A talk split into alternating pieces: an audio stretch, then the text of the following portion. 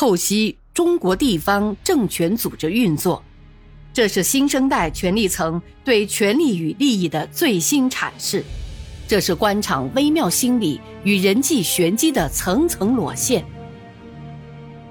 请听现代官场小说《生死博弈》。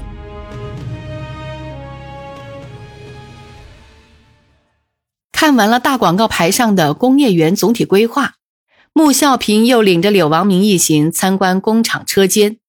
下午最后一站是看生态农业建设，这是云坊县政府的示范点。云台乡杜家村七户人家，原来是云台乡林场的一个护林点。乡政府给林场断奶后，林场职工只好自食其力，以他们比农民更有些文化的优势，在断了退路的情况下，开始经营往日属于国家的那片林子。把它当做自己家里的菜园子来耕作，花了十一年的时间，使山上的林木郁郁葱葱，几十亩双季板栗已受益多年。在缓坡山地上种草种饲料，山边盖了一排排的猪栏，家家户户办起了养猪场，还建了米粉厂。山下的四十多亩水面养鱼，村民把自己种的粮食加工成米粉。制作米粉的汤汤水水和青饲料一起喂猪，猪粪和青草投入沼泽池，点灯烧饭取暖都用沼气，沼气渣加上青草一起投入鱼池，使水中的鱼又肥又壮。就这样，杜家村的村民收入人均在三万元以上，是闻名全省的富裕村。村民盖的住房可以同城里的别墅媲美。农业的问题，一是结构，二是效益。结构问题是过去以粮为纲造成的，只知道粮、棉、油、猪、烟、果、药、杂等；效益问题是没有市场意识，没有综合利用的观点。穆孝平在往杜家村的路上向柳王明介绍说：“是啊，你的观点我完全称赞。杜家村我是久闻大名了，早就想来看看。”新阳的农村要都达到这个水平，那就好喽，就算是实现小康了。小穆啊，这件事就靠你们了。柳王明这番话含义很丰富，在穆孝平听来，既有上级领导对下级的鼓励，也有老干部对年轻干部的希望，还有对穆孝平作为县长人选的认可。在这个判断上，穆孝平是准确的。柳王明之所以时隔不久又到云坊考察，并不是他对云坊的工作发生了什么兴趣，而是他认为从云坊现任班子的成员中看，穆孝平是县长的合适人选。在县长人选选定之前，他接触一下穆孝平，给他一些暗示，让他知道是柳王明对他的赏识，才当上了县长。这等于抓住了一颗心，他会感谢一辈子的。下次省委工作组来新阳考察，自己也多一票。再说了，这个穆孝平也正像人家说的，还真有点刘晓庆的样子，有几分姿色。在考察杜家村的过程中，柳王明完全是作秀，和村民们围地而坐，让电视摄像机照照，点燃农家的沼气灶试试火旺不旺。看看猪栏里的生猪，然后告诉村民要富而思源，富而思进，要再发展、再进步之类的话。柳市长，我们回去的路上正好路过峰岭乡的前山村，那是市卫生局的点，我们去那里看看吧。在离开杜家村上车的时候，穆孝平征求柳王明的意见。好啊，就听你的。车队在弯曲狭窄的沙石路面腾起了一股烟尘，二十几分钟就到了前山村。在一簇簇村落的包围中，前山村委会驻地毫不起眼地畏缩在几个自然村交界的丘陵上。一幢低矮破旧的七十年代农村建筑，土墙斑驳脱落，窗户新蒙上了塑料布。房前有两个脸色白净的人蹲在地上扯草，额头上汗津津的。已经是下午五点二十分了，紧挨村部的厨房顶上冒出了缕缕青烟。柳王明一行的汽车惊动了屋里屋外的人，他们一个个先后从里面出来，看见是柳王明一行，先是吃了一惊，然后是搓着手不知所措的招呼着这一行不速之客。大家好啊，都在忙什么呢？还是柳王明打破了僵局，一一和大家握手，并把王道广、穆孝平等随行介绍给工作组的同志。你们都是卫生局机关的？哦，我们这个组卫生局三人，气象局两人，还有县乡各四个干部，正好一人负责一个自然村。一个戴着深度眼镜的中年男子一边给柳王明汇报，一边张罗着要他们进屋坐。哦，不做了，到里屋看看。一行人走进屋里，里面虽然有些陈旧不堪，但打扫得很干净。紧巴巴的三十多平米的厅堂。横竖架起了七张床铺，靠厅堂中央上方放了一台断了天线的十四寸彩电，亮着雪花纷呈的图像和严重失真的声音。柳王明看看屋里的陈设，用力按了按用门板架起的床铺，发出了吱吱咯咯的响声。你们吃饭问题怎么解决？我们考虑这么多人到群众家里吃饭，会给农民增加负担。干脆自己动手，轮流做饭。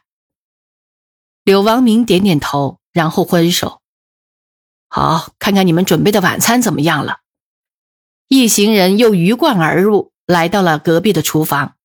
屋里正飘着油烟香味，灶台边的八仙桌上已经摆好了三个菜：炒冬瓜、油炸黄花鱼、豆腐烧肉。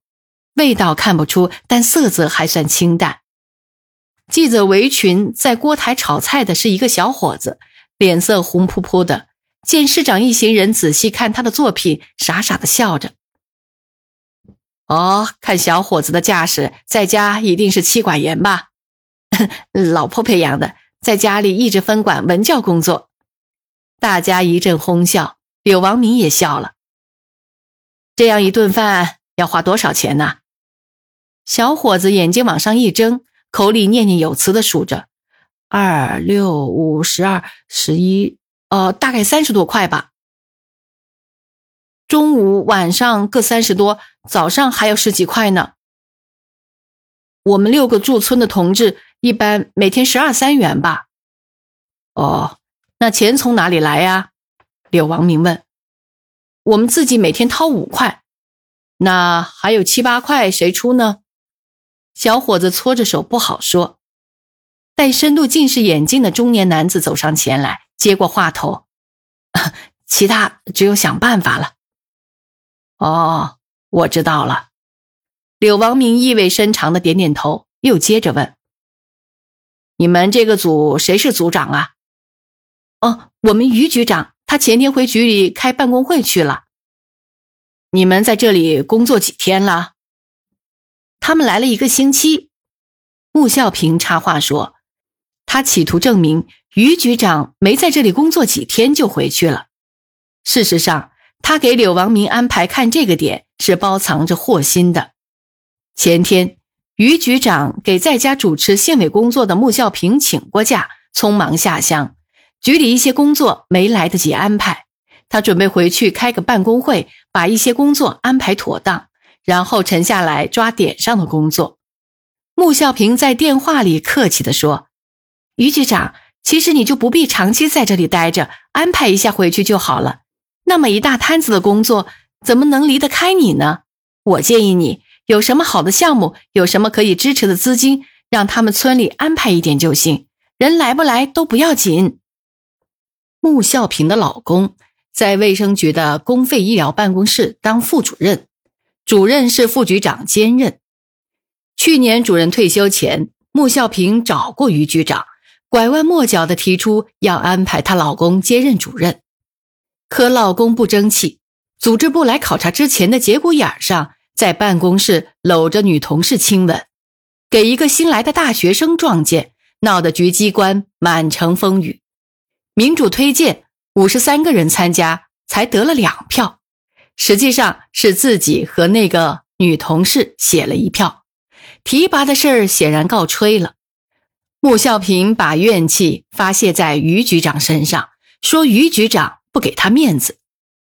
这次柳王明要看蹲点工作组的情况，穆孝平知道他是来找茬的。正好于局长给他打电话要回市里，他脑瓜子转了一圈，何不给他造个陷阱，让他成为柳王明要找的反面典型？所以他并没有告诉柳王明要来点上看的消息，并极力主张他回局里处理几天工作再来，甚至可以不来。哦，你们准备给前山村前干点什么呢？柳王明问。嗯，我们这两天都在老百姓家里走访，了解情况，特别走访一些困难户，和老百姓商量村里发展生产的路子。我们初步想法是尽快给村民解决吃水的问题。现在村民吃的水，我们做过化验，达不到饮用标准，影响健康。嗯，这是对的。从解决村民最需要解决的问题入手，同时要和老百姓一起研究怎样找到一条致富的路子。在回县城的路上，柳王明在车上和穆孝平算了一笔账。以前山村为例，每个干部一天要补助八九块钱，六个人一天是五十元左右。工作组要待三个月，光伙食补贴就要五千元左右，还有单位要开支的出差补助、交通费、办公费等等开支。一个干部下乡，每人至少要花三到四千元以上，全市万名干部等于要开支三至四千万以上。由此。机关因此造成工作上的损失还不算在内，四千万可以办一个相当规模的企业了。倘有好的市场，每年可以为财政提供几百万的税收呢。是啊，柳市长，我们下面也认为是形式主义，而且老百姓并不欢迎给下面添麻烦。一个干部下乡，村里还要派干部陪同，务工务实，得不偿失。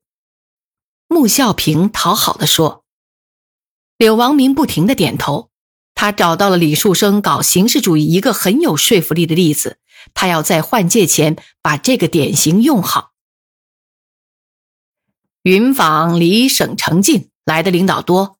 你们对这种形式主义的东西要敢于抵制，抵制不了要向上面反映。”柳王明看似无心，实则有意识的挑动穆孝平告李树生的状。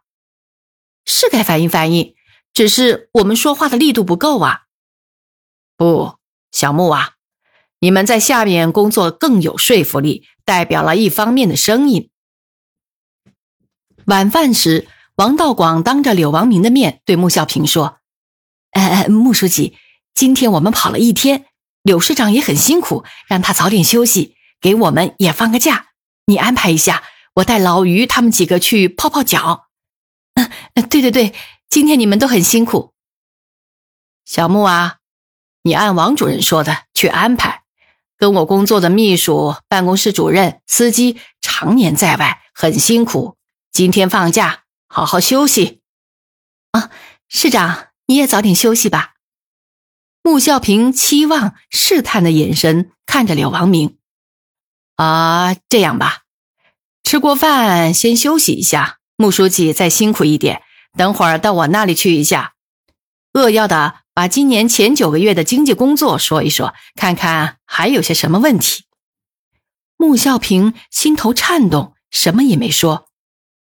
啊啊，柳市长，那要不要叫秘书也听听啊？王道广是明知故问。哦，你们也难得休息，就算了吧，不影响你们的活动了。就这样。穆孝平回家洗漱后，从衣橱里拿出他不常穿的连衣裙，宽阔的脸蛋配上淡颜色的衣裙，使自己的形象同平常在主席台的他判若两人。他对着穿衣镜系好裙上配的腰带，三围显得更加夸张。他心里还不是很有底。柳王明晚上要听汇报，又不带秘书，是什么意思呢？也许汇报是个幌子呢，但又不能不准备。于是他带上笔记本，挎上手包，直奔招待所。柳王明已经穿着睡衣坐在沙发上看焦点访谈，门虚掩着。穆孝平敲敲门框：“啊，柳师长，您休息了吗？”“哦，来来来，小穆穿的这么漂亮。”柳王明上下打量起穆孝平，直看得他一脸绯红。穆孝平进了门以后，柳王明朝客厅的门努努嘴，示意门还没关好。穆孝平又跑去反锁好门，在沙发上等着柳王明坐在了他的身边。